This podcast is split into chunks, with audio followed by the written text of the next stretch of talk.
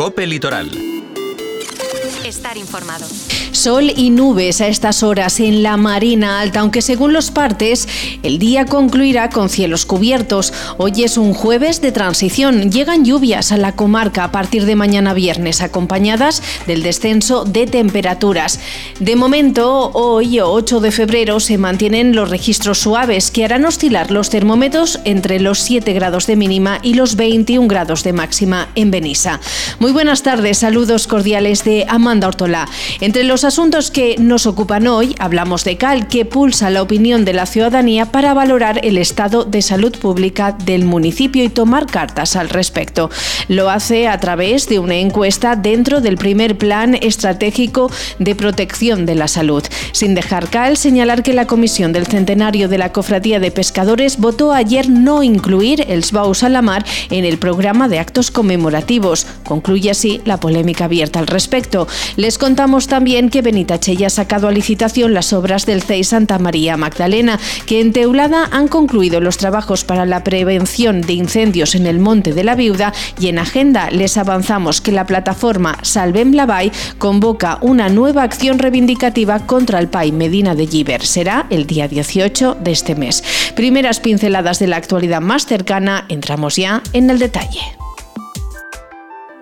¿Cómo está su estado de salud? ¿Cómo se encuentran? Esto es lo que quiere saber de sus vecinos el Ayuntamiento de Calp, que ha puesto en marcha una encuesta dentro del primer plan estratégico de protección de la salud en la que se pregunta sobre aspectos como el estado general de salud, el estilo de vida y las preocupaciones sanitarias de la población. El objetivo de esta iniciativa es identificar y conocer cuáles son los problemas de salud que más preocupan a los ciudadanos y que estos con consideran prioritarios. El cuestionario, que se cumplimenta de forma anónima, consta de preguntas sobre el sexo y el rango de edad de la persona encuestada. Así, la ciudadanía puede seleccionar su respuesta para tratar aspectos como la falta de apoyo a cuidadores, el proceso de crianza, hábitos alimentarios, actividad física, uso de pantallas, salud mental o relaciones personales. Al final se establece un apartado para que cada participante exponga de manera destacada las necesidades del municipio para ser más saludable.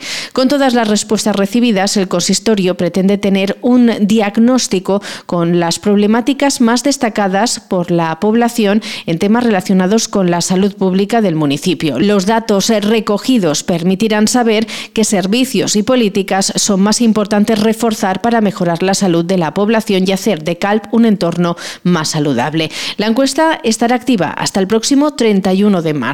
Y Ciar Doval, concejala responsable, confirma que ya se han recibido las primeras encuestas cumplimentadas, al tiempo que pide la colaboración ciudadana para contar con la mayor cantidad de datos posibles. Se ha lanzado una encuesta a través de la página web del ayuntamiento en Gobierno Abierto para recabar datos, para tener información sobre el estado de salud de las personas de nuestro municipio, conocer sus hábitos. Em, tenemos un plazo abierto que va desde el 5 de febrero hasta el 31 de marzo, donde las personas pueden informarnos eh, sobre preguntas muy básicas referentes a su estado de salud, referentes a sus hábitos, a si se sienten a gusto o atendidos o tienen algún tipo de dificultad. Necesitamos hacer este, esta recogida de datos, este trabajo de campo, para poder trazar el primer plan de protección de la salud. Pasamos página, pero nos quedamos en Cal. La Comisión del Centenario de la Cofradía de Pescadores de Calpa ha acordado no celebrar el Suaus a la mar. Así lo determinaron ayer por seis votos en contra de incorporar los Baus a la mar a la programación de festejos, cuatro a favor y tres abstenciones. Con esta decisión se pone fin al revuelo vecinal que había suscitado la sola idea de recuperar esta tradición que los opositores calificaron de anacrónica y aberrante. Hecho, ya se había iniciado incluso una recogida de firmas en contra de esta posibilidad. La alcaldesa de Cal, Panasala, aunque considera que este asunto ya ha quedado zanjado y que la decisión tomada por la Comisión del Centenario ha de ser respetada por todos, deja en el aire una pregunta a contestar por el Partido Popular, al que acusa de instigador de todo este revuelo social. Creo que la decisión adoptada ayer la debemos respetar todos el que se haya considerado por parte del comisionado, que está integrado por muchas sensibilidades del municipio, incluidas la, la del mar. Creo que hay que respetarla, acabar con este debate y la decisión que se ha adoptado entiendo que debe ser la mejor para nuestro municipio. Sería el momento de, preguntarle al Partido Popular, al concejal y diputado César Sánchez, por qué el 28 de diciembre de 2023 en el Pleno sobre el debate del Estado del municipio, cuando a nadie se le había ocurrido hablar de Bous a la mar, ni siquiera se había planteado, por qué se envalentonó y lanzó el mensaje de que él ya había hablado con la Dirección General de Puertos de la Generalitat del Partido Popular para que pusiera todas las facilidades para que ese evento se celebrase. El Ayuntamiento del Poblenou de Benitache ha sacado a licitación la reforma y ampliación del Colegio Santa María Magdalena, incluida en el Pla Edificant. El concejal de Educación y Planificación Urbana, Jorge Pascual, ha explicado que el presupuesto base de licitación asciende a 2,2 millones de euros. Una actuación que incluye la ampliación del edificio principal, que albergará el nuevo aulario de infantil, cuatro aulas más de primaria, un aula polivalente y aulas de apoyo, música e informática. También la reforma de un aulario de infantil para convertirlo en biblioteca, la ampliación de la parcela escolar existente, la reubicación de la pista deportiva y la ejecución de una serie de actuaciones de urbanización. Las empresas interesadas tienen hasta el 2 de marzo para presentar las ofertas, mientras que se estima un plazo de ejecución de unos 12 meses. El concejal apunta que el ayuntamiento habilitará un espacio para dar acogida al alumnado afectado mientras se ejecute ejecuten les obres. Per a poder dur endavant les, aquestes obres s'ha estudiat amb l'equip directiu la reubicació de l'alumnat que actualment està en les aules prefabricades, reubicant aquestes aules en un espai que des de l'Ajuntament va habilitar-se per a poder donar continuïtat a, a les classes i no alterar el curs lectiu. Des de l'Ajuntament s'ha proposat la creació d'una comissió de seguiment que estiga formada per representants de l'equip directiu, del Consell Escolar, del claustre de professors, de l'AMPA i de l'Ajuntament, per anar resolvent i informant a tota la comunitat educativa del procés de, de, la, de les obres.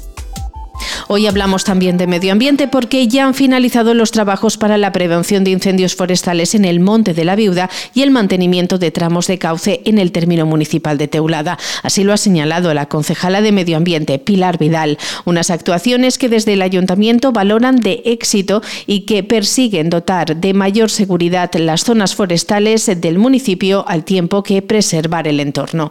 El ayuntamiento se compromete a continuar con labores de mantenimiento periódico. Pilar Vidal es concejala de Medio Ambiente.